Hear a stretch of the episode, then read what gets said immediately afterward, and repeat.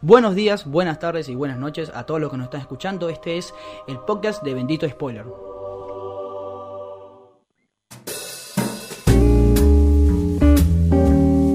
Bienvenidos a un nuevo episodio del podcast de Bendito Spoiler. Mi nombre es José Rey, estoy junto a Cristian Benítez.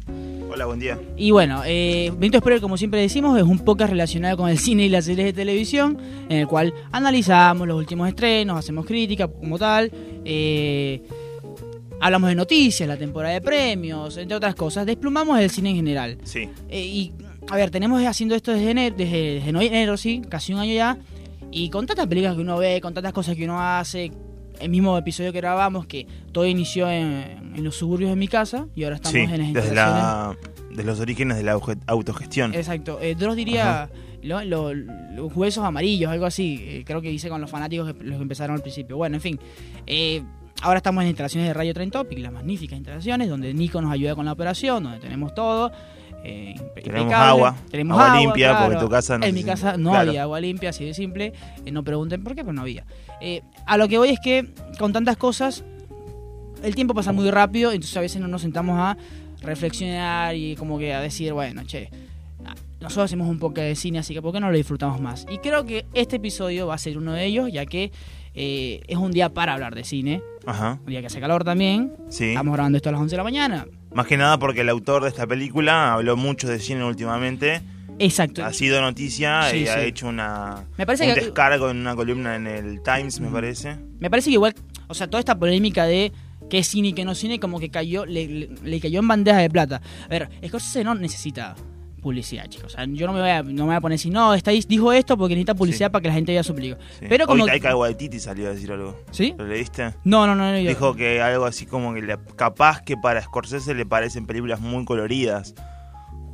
Como, Ah.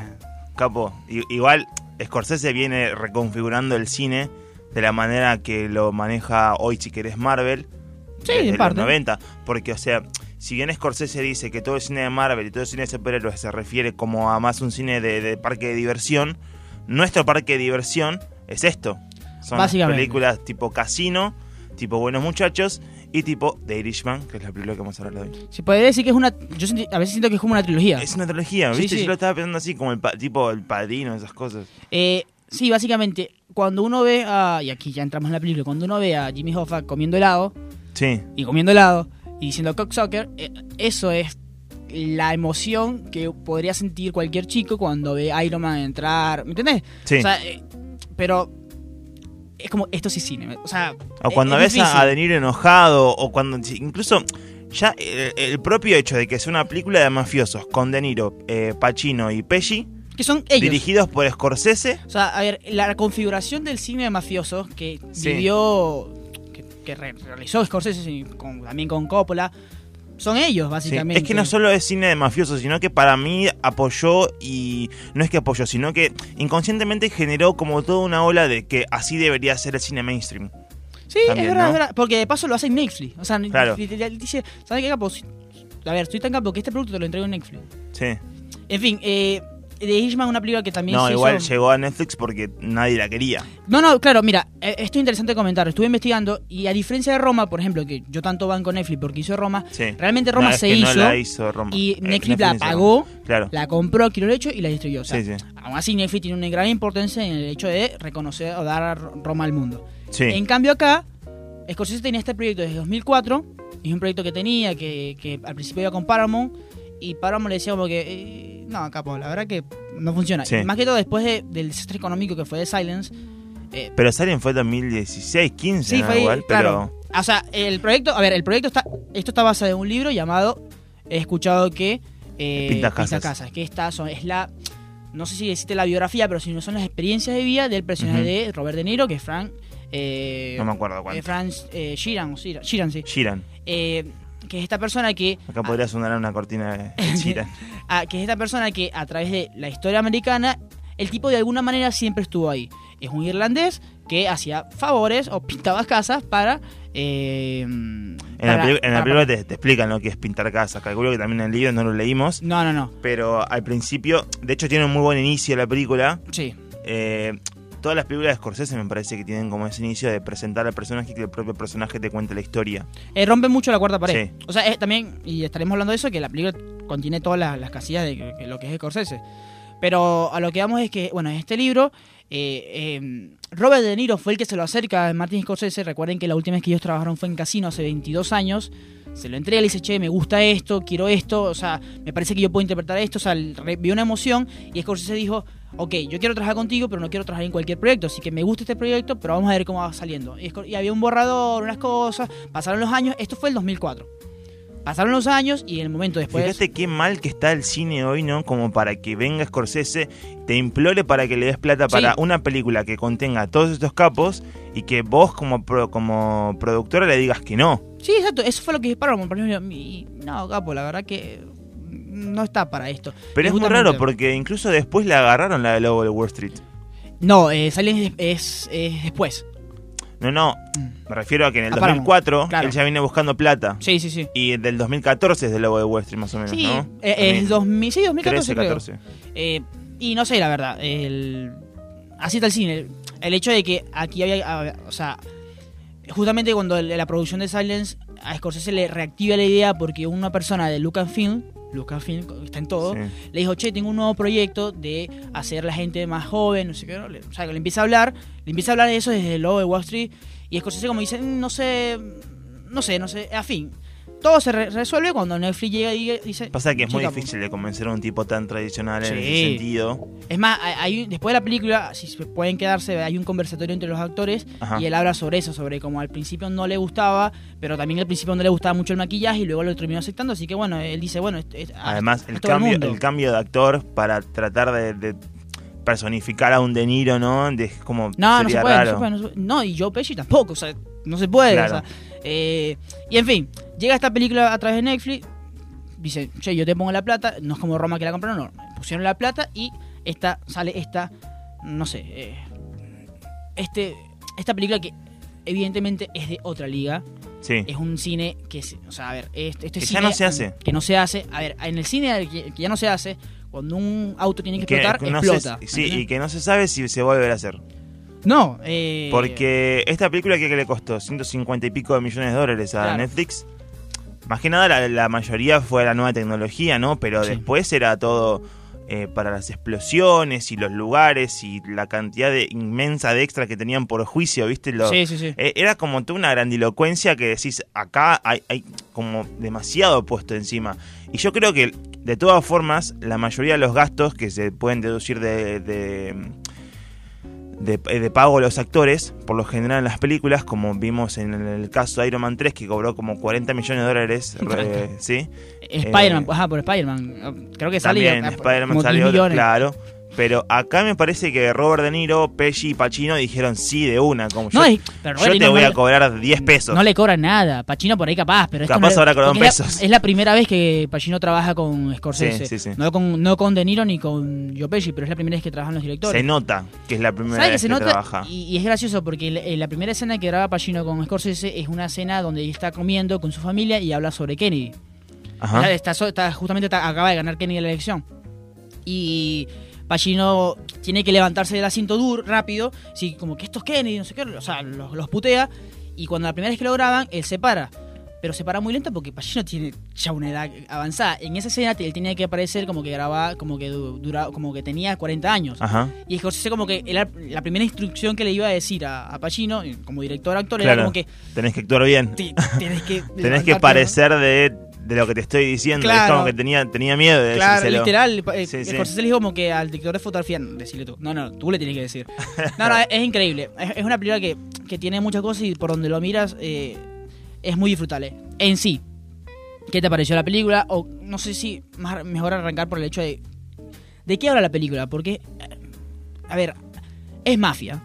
Sí. es la historia americana y hay un contexto interesante, pero para mí la película como tal habla sobre la vejez, sobre Sí. en parte sobre lo que es crecer, sobre lo que son los remordimientos, sobre lo que son los pecados, sobre Los pasos de la vida la también. vida. porque no por algo agarra- agarramos a De Niro con 40 años, o sea, la, la- la historia comienza como él, o sea, después de sus 40 es que él arranca como tal.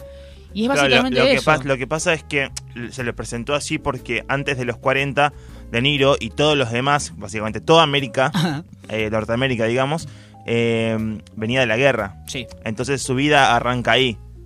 claro. O sea, porque podrías agarrar la historia como lo, lo hicieron en Buenos Muchachos, que el personaje principal tiene- tenía como 14 años, me parece. sí, Lo que pasa es que acá tenés todo un proceso que es como guerra, guerra, guerra, se termina y empieza toda la reconstrucción de vuelta norteamericana. Creo que la película trata de mostrar eso, ¿no? Es como todo el contexto. Es que es bueno porque es como la democracia americana tiene Sí. sus cadáveres, ¿eh? Sí, sí, o sea, sí. si llegaron a la democracia para que llegue Kenny, te explican esto, Sí. cómo llegó Kenny. Incluso tiene como todo este tramado oscuro con el sindicalismo y toda la cosa eh, engorrosa y fea. a- a- ayer leí un tweet que la verdadera experiencia para ver eh, The Irishman es ver- verla en el cine con los Moyanos.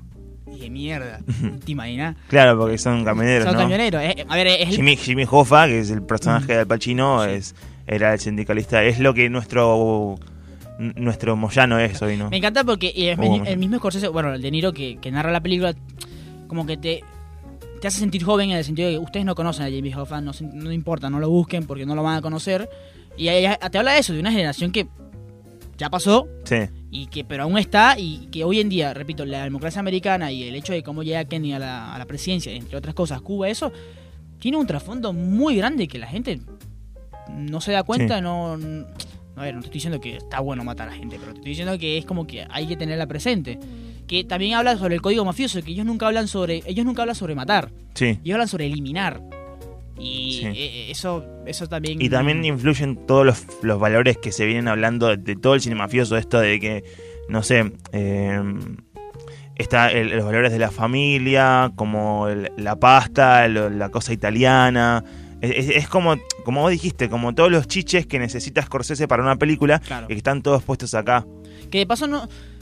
A ver, yo, yo conozco los actores, eh, Bobby Cannavale, eh, Ray Romano, o sea, Sí. son actores italianos que están hoy en día en el cine. Pero se lo sacó de... rep- O sea, viste que... Bobby de- Cannavale viene haciendo algo para Scorsese, o sea, quiere hacer algo para Scorsese y Sí. Scorsese quiere que haga algo Bobby Cannavale, pero al final no termina pasando, ¿no? Como hicieron con Vinyl Es esta serie de Jagger y Coso y Scorsese eh, tiene como mala que, ta- suerte. que también sale en la película de Edward Norton, la otra de También mafioso. otra de mafiosos muy de mal la momento. semana. Ahora que muy mal momento para estrenar una película de mafioso. O sea, el año tiene mucho, muchos años para... O sea, mucho- Mucho, muchas semanas muchas como para estrenar y justo al tirarse la semana que estrenan Eh, la Scorsese. Pero a, lo que yo es que me interesa mucho como el hecho de que, a ver, todo el elenco de Los Sopranos, por lo menos, me imagino, y algunos sí sé, que- pero me imagino que la mayoría habrá salido como extra en las películas de Scorsese o El Padrino, los Sí. italianos puros. Acá todos se murieron ya, ya pasó una época. Bueno, a- él consiguió otros, él los consiguió y los metió. Pero también es interesante el hecho de decir que, a ver, es una película con la mafia italiana, pero no es de italiano. O sea, el, el- el irlandés es irlandés y Jamie Hoffa es como que el no el, no sé si el enemigo. mm, A ver, ve a los italianos como una raza un poco inferior. Tu pueblo, como le dice a. A, personaje de Tony, si no me equivoco. Sí. Pro Tony. Tony Eh, Pro. Tony Pro. Eh, pero eso, eh, básicamente a mí es una película sobre la vida, sobre, sobre lo... Y es, es realmente fuerte como ver, en la última escena, como ver cómo terminó De Niro. O sea, cómo Sí. terminó Frank Sheeran. El hecho de que fue un tipo que influyó en la historia americana sin que la gente supiera. Ojo, eh, esto también es en Es base una al libro. adaptación, sí, además es una adaptación de Scorsese, tampoco Claro. lo tenemos como una cosa de basado en hechos reales, Es nada. la muerte de Jimmy Hoffa no se sabe Sí. cómo fue. O sea, Sí. mm, Eso es lo que dice él, pero anda a saber. Creo que también agarro algo de lo que dijiste, dijiste vos sobre la edad y demás, porque te- es como un detalle que, que no, no pasa desapercibido todo el tiempo, que cada vez que se presenta un personaje, eh, lo que hace Scorsese es mostrar como en un costadito la, la mini biografía, ni siquiera la biografía, No. porque es... Es el nombre del personaje y cómo termina cada personaje. Termina muerto en prisión, muerto por abalazos, eh, muerto de vejez y así. Es como... Claro, creo que lo más importante es mueren como de Sí, vejez. sí. Cáncer, cosas Y, así. y me parece un detalle que te muestra el paso del tiempo, como vos lo ves en esa película, como en esa época de que era más o menos el 50, 60, 60. 70, 50, Sí. 60 y 70. Claro, bueno, en esa etapa te, lo- te lo muestra como un personaje presente, pero siempre te está marcando el futuro. Como que va a terminar de esta forma, o sea, no- lo, mucho cómo que arranca yo, la película. lo que yo interpreté y lo que puede interpretar un montón de gente es que el paso del tiempo, o sea, el tiempo siempre le va a llegar a todos, ¿entendés? Claro, claro. Es como... Y, y aquí es donde entra la importancia del personaje de Peggy, la hija. Que, a ver, mucha gente se. Hubo una polémica, siempre hay polémica, diciendo que Scorsese no le da un buen desarrollo a las mujeres en esta película. Ajá. Es más, ayer vi gente diciendo que que le gustó mucho la película, pero no me gustó cómo des- no desarrollaron las mujeres. ¿Pero por qué Eh, le piden a es- Scorsese? eso es lo que voy. El personaje de Peggy tiene que ser. El tipo, a- una persona decía, eh, así como le exigimos a todos los directores, hay que exigirle a. Pero cállate la boca, vale. Pero qué mierda vas a que no, se ¿Cómo le vas a calle, que, pero que no se calle la boca, pero que no le Pero- pida...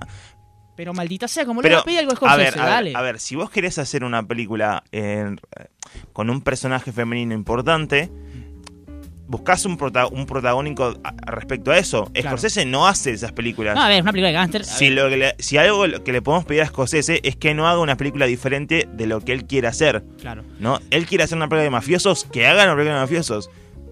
La mafia no, no confiere, por lo menos la italiana jamás confirió como un, un poderío importante a las mujeres. Ah, dale, nos vemos. Pero aún así, me parece que el personaje de Peggy, que no tiene muchos diálogos, es muy importante porque es el resultado de todo. Peggy es la audiencia. Somos nosotros viendo como si, che, ¿qué mierda estás haciendo? ¿Por qué haces esto? O porque esa es tu manera de demostrar amor. Porque esa es la manera de, de Niro de, demostrar, de, de Fran de demostrar Sí. amor, cayendo a palo al, al- al verdulero sí. porque le pegó.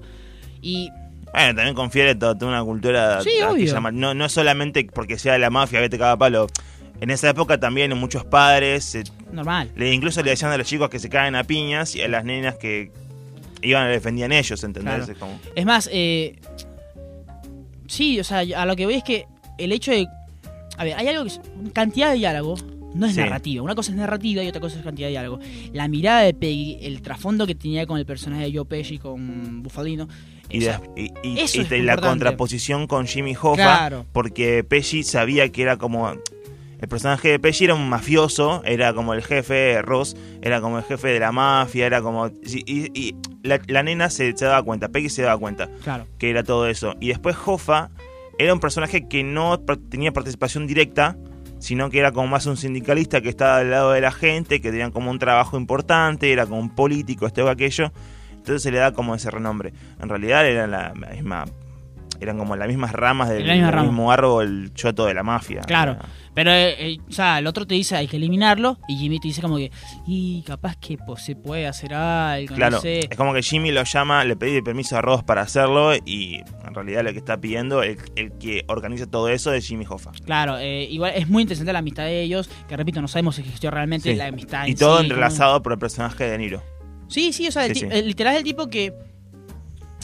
Yo no sé si... A ver, esto es una buena pregunta. Eh, eh, ¿Es el que mejor terminó o el que peor terminó? Porque el tipo, listo, muere solo. Sí, Es más, es- eh, a ver, le se- muere primero... A ver, es una película sobre amistad esto. sí, Amistad y tradición, una tradición que uno entiende, porque bajo el código mafioso sí. entendemos. O sea, cuando Ross dice hicimos todo lo posible, es verdad, hicieron todo lo posible. O sea, es horrible lo que estoy diciendo, pero en el código mafioso es así.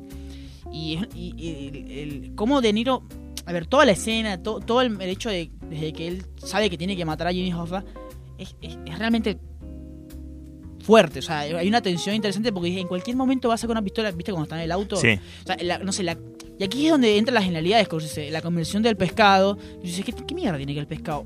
Entra ahí, es como, funciona como para decirte, che, va a pasar algo, va a pasar algo. Scorsese tiene como una, una fuerza para los diálogos que se presenta desde el primer minuto de la película cuando se cuando presentan los personajes de Pesci y De Niro en la ruta cuando son jóvenes y De Niro le, pre- eh, se le- Pesci le ayuda con el camión, De Niro le dice muchas gracias, soy Frank y se queda un silencio Mm. y, y, y Pesci como acá siente con la cabeza y, y Frank le pregunta y bueno, ¿cuál es tu nombre? Y Pesci le dice ¿de dónde sos?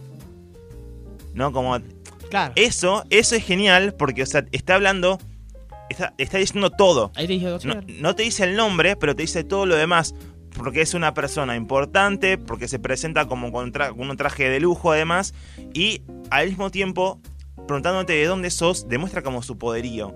Como mirando, eh, a pesar de que es un personaje mucho más bajito, ah, sí. vos lo ves en la película así, pero te está demostrando que él tiene como mucho más poder que el otro, a pesar de que es ba- o sea, se, se notan como las polaridades ahí, Claro. se notan como los matices que quiere mostrar. Es más, Pero- justamente eso. eh, creo que Scorsese nunca, eh, digo, De Niro nunca termina siendo como gánster, gánster, Sí. gánster, porque siempre está como que, y bueno, lo hacemos, o sea, como que siempre está más terrenal de todos. Entonces, de esa manera vos te das cuenta también como cómo Scorsese maneja y, y es como un nativo del, del lenguaje cinematográfico, porque hay como mil maneras de contarte una cosa. Yo creo que incluso durante toda la película se- la, la narrativa se transforma en un, en un hito importante en cuanto a vos decís algo desde, la, desde el narrador que lo dice, que es en este caso Robert De Niro, lo dice y después pasa, pasa exactamente lo mismo, ¿no? Bueno, acá no pasa eso, acá lo dice y pasa algo que puede estar relacionado, pero que no es exactamente lo mismo. Entonces me parece que manejar ese tipo de, de voz en off y al mismo tiempo que la película vaya por el mismo, por el mismo lado relacionado, pero que no sea exactamente lo mismo, me parece que es un ejercicio que está bueno que muchos hagan y, y que es un lenguaje que Scorsese maneja desde el día cero con todas sus películas. Sí, sí. Sí, no, y eh, a ver, eh, esto de, de- de las casillas, Scorsese, por ejemplo, la cuarta pared. Sí. Hay una vez que yo Pesci eh, rompe la cuarta pared diciendo, yo, a mí me gusta que las cosas, la, cuando yo pido algo, me gusta que lo hagan personalmente. O sea, esas Sí, cosas, sí, sí. Esas, esas entregas, todo eso son características que tú dices, che, pero a ver, es difícil hacer esto, pero ¿por qué no si, ¿por qué la- no hay gente que más lo hace? ¿Entendés? Es como que, yo entiendo que uno Yo la, no la se- pasé muy bien cuando, cuando Pesci muestra su lado más mafioso, cuando, cuando se presenta como, como, como el Tano, ¿viste? Claro. Como, como el jefe, el que, el que la tiene más grande. Eh, yo la paso muy bien. Sí, no, yo, yo Pesci hace nueve años que no actuaba. Sí. Y solo actuaba porque, o sea, solo fue- actuó porque era de, Ni- porque era de Niro y Es que Scorsese. actuó. Bueno, para, mí, para mí es como. El chabón debe eh, ser así en la vida. Claro, él el, Sí. conversatorio dice que le debe su vida a Scorsese a De Niro porque es- lo sacaron al de la cloaca, así literal lo dice. Sí. Eh, a ver, no hay mucho, o sea, más de eso no hay mucho que decir en el sentido de Es que, además, ¿podemos hablar de la duración de la película? sí, Son tres horas y media, pero todo el mundo anda diciendo. No todo el mundo.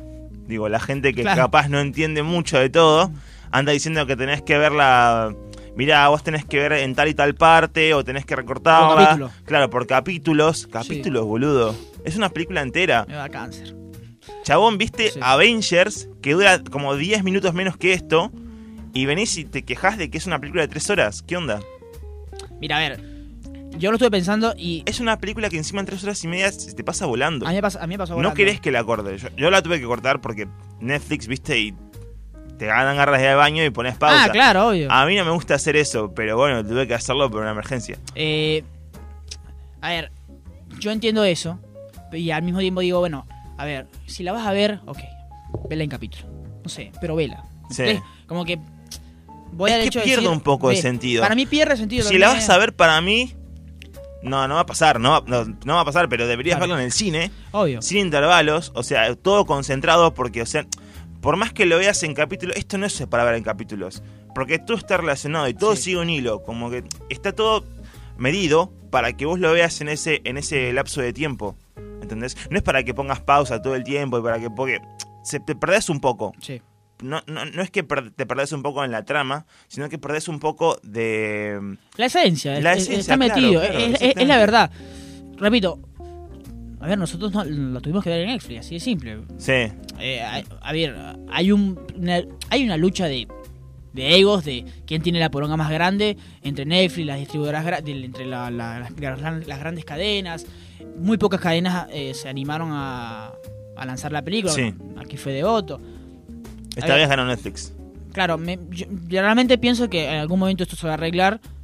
Pero bueno, si tienes que ver la película en Netflix, bueno, tomate algunas cosas. Intenta verla completa, apaga el celular, no sé. Para que la mayor disfrute. Ahora, ¿la vas a ver? Bueno, vela, listo, ya está, por lo menos vela. Eh, tampoco me parece un pecado ver en Netflix porque en el sentido de que al ver en Netflix también estás como colaborando en que se haga ese tipo de cine. Sí. Y si van a seguir haciendo contenido, Sí. sí. Entonces, bueno, por ahí está bien. Sea, es, es interesante la discusión. Sí. que voy. Es interesante, es interesante que se dé la discusión, porque ya hay mucha gente que ni siquiera quiere discutirlo. Mucha gente que directamente tiene una posición tomada, que dice no o que dice sí. Claro. Entonces es como, A ver, eh, está, está bueno como Hubo la- mucho- claro, igual debate. Hubo como una publicidad, o sea, creo que se hizo una publicidad interesante en el sentido de que había está la publicidad orgánica de Netflix y está la Sí. publicidad del hecho de la gente en redes sociales hablando sobre, bueno, hay que hacer la película, digo, la película tiene que ser eh, en el cine, no, sí, o sea, se hizo un cronómetro para que la gente diga, bueno, Sí. yo voy a ver esta película, además de Sí, sí. Scorsese que no necesita publicidad. Eh, por último, a ver, no sé, hablando de premios, me imagino que De Niro debería estar nominado. Eh, O sea, hace poco fue la asociación de. Se, se hizo las nominaciones de, para la Asociación de Críticos de Hollywood sobre unos premios. los De Critics Niro- Choice Awards. Claro, lo. ¿Lo, ¿Lo nominaron a él? No, no estaba nominado De Ah, Niro. mira. Solo está nominado Pesci. Lo cual es genial, es, es obvio. Eh, El único que no actuó. el único que. que- a ver. Que fue, que fue se bien. presentó y hizo, hizo lo que hace él todos los días. Claro, se presentó Sí. y listo. Eh, es más, Creo que actuó más o, o se esforzó más por actuar eh, al Pacino. Se nota un poco. Que lo ves todo, todo el tiempo lo ves exaltado. Sí, todo está el tenso, tiempo. está tenso. Mientras que Pesci y De Niro están ahí como. eh, eh, eh, hay que hacer mención Tranqui. aparte a la escena de, de De Niro cuando llama a la esposa de Jimmy Hoffa. Ajá. Increíble. O sea, creo que es una escena que te dice todo. Y. Más allá de lo- igual, quiero terminar diciendo que más allá de los premios o no, esta es una excelente película. Ah, y no, me parece obvio. que si no está nominado o, o no termina teniendo el reconocimiento que de- debería tener, para mí ya es una película, un clásico que ya debería pasar a la Sí, sí. historia. O sea, ya eh, forma parte de la trilogía scorsesiana de la mafia. Claro, es una de las mejores de Scorsese. Sí, ¿Entendés? O sea, es Ajá. una de las mejores de Scorsese. Ya dijiste todo, es como, tenés que verla. listo. Sí, sí. Eh, Más igual, allá de reconocimiento o no con premios y demás, es, una, es un peliculón. claro, igual, claro, eh, es, Ya- ya no es mi- mérito. Es mi, es, mi, es mi apuesta a mejor película. Sí. Aunque bueno, Netflix el problema, esto. Pero. Mira, para mí, yo quiero que no le den ningún premio. ¿A esta película? Yo quiero que no le den premio. ¿Que- ¿Crees o no quieres? No quiero que le den ningún premio. ¿Por qué? Porque no creo que sea ya un parámetro o un mérito Ah, no, tener claro. un Oscar, tener Es un verdad. Critic Choice. Me parece que deberíamos empezar como audiencia a, a bajarle un toque la expectativa al tema de los premios, porque chicos, el año pasado ganó Green Book. No, tengamos eso en cuenta. Y después, el hecho de tener de- que, que decir que es una buena película no porque ganó el Oscar. Ah, no, esta porque ganó el Oscar, tenemos que ver. No hace No. falta. O sea, es- mirá, es la, mirá la- mirá la película porque mirala y punto. Tenés que mirarla y la el mérito que tenga o no va a salir de tu, de tu opinión personal, me parece. Sí, sí. Pero tenés que verla sí o sí. Bueno, eh, nunca mencionamos que este era un episodio especial, porque Sí. evidentemente es un episodio especial, no, no, no hubo Arrancamos de la nada, sí, sí. la nada. Eh, me quedo con la, la lectura de que hace... Como eh, esas películas que te arrancan con un... desde el segundo acto, ¿viste? Que son buenísimas. Claro. Que arrancan y arrancaron De y una. después te explota y termina explotando todo. Eh, nada, me- yo me quedo personalmente con el, el hecho de que es una película sobre la vejez y creo que la, la frase que dice De Niro al final cuando habla con el sacerdote que Sí. dice cómo un hombre puede hacer una llamada así, que se refiere a la llamada que le hace a, A la esposa de Hoffa. me, me dice, di- dice todo, o sea, para mí. Eh, nada, es una gran película. Esto, o sea, es otra liga. Sí. A mí me gustó mucho Once Upon a Time in Hollywood. Me parece que mi favorita en sí sigue siendo Once Sí. Upon a Time in Hollywood. eh, Pero, A mí me duele posta que no se pueda ver en cine esto. pero, eh, sí, es y lo peor es que. eh, o sea, Pero bueno, va a ser una semana horrible para el cine debate, esta semana. Sí, va, Sí. A ser una, o sea, va a ser una semana horrible en el sentido que no hay nadie.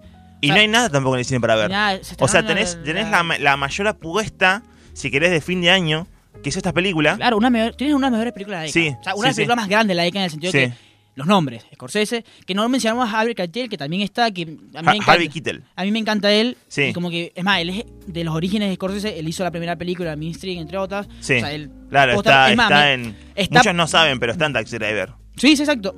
Ojo, me, me imagino que Scorsese le, dijo- le dio el papel como para decirle, che, quiero que estés porque... Sí. Ojo, nadie dice que sea la última película de de Scorsese, pero también se, habla de- se siente como un cierre, ¿me entendés? Scorsese es un tipo muy católico. Sí, lo que pasa es que, claro, Es, claro. un, es un tipo que, que, eh, cualquier remordimiento que tenga en su vida, hoy en día lo está viviendo y lo está reflexionando y en esta película lo hace, que el personaje de Scorsese es el- al final es como... O sea, Scorsese- Vay- vayamos a la asquerosidad esta de discutir si. cómo deberías ver Star Wars. ¿Cómo deberías ver la trilogía de Scorsese? Para mí debería ser Buenos Muchachos, Casino y esta. Sí, sí. ¿Sabes por qué? Porque como que Buenos Muchachos es el momento, el presente. Es el pam, pam, pam. Para mí Buenos Muchachos es el pasado, la juventud, es como... Ok. Buenos Muchachos es como la, la banda de amigos, es como... Ok, eh, sí. que, que Stand By Me, pero de mafiosos, ¿no? Ok. Es como la banda de amigos que vive una aventura. Y, ajá, y que termina mal. Todos muertos. Y que termina mal, claro. Y Casino sería como... Como la- El la- el periodo, el empresario, periodo de la adultez, es razón, como, sí. sí, el empresariado. Claro, mucha, demasiada... claro. Sí, es verdad, tenés razón, tenés razón. Y bueno, y, esta y es... esta ya es la vejez, es el paso del tiempo, es la, la memoria, la historia, el contexto incluso latino, el contexto patriótico americano, americano, yo no me gusta decir americano, me gusta decir norteamericano. Eh, claro, ahora nos convertimos en René de Calle 13, ¿viste? Y nada, para mí debería ser ese el orden. Nada, no sé, que iba al cine, qué sé yo. Sí, Nos pueden seguir a través de nuestras redes sociales, arroba 20 spoiler, también, bueno, arroba OK, arroba soy Chris B. No, No. mentira, arroba, menos mal, me engañaste. crisis infinita. Crisis infinita, me encanta ese nombre. Eh, Vayan a ver la película. Ese va a ser mi nombre de rapero, ¿viste? Cuando, Tío, sí. cuando encuentran su nombre artístico. Eh, Fic, Crisis Infinita. Me van a, batalla- me van a ver en la Eh. batalla de gallos mañana. Ojalá, cuidemos este mundo porque es el único que tiene Scorsese. Sí. Chao.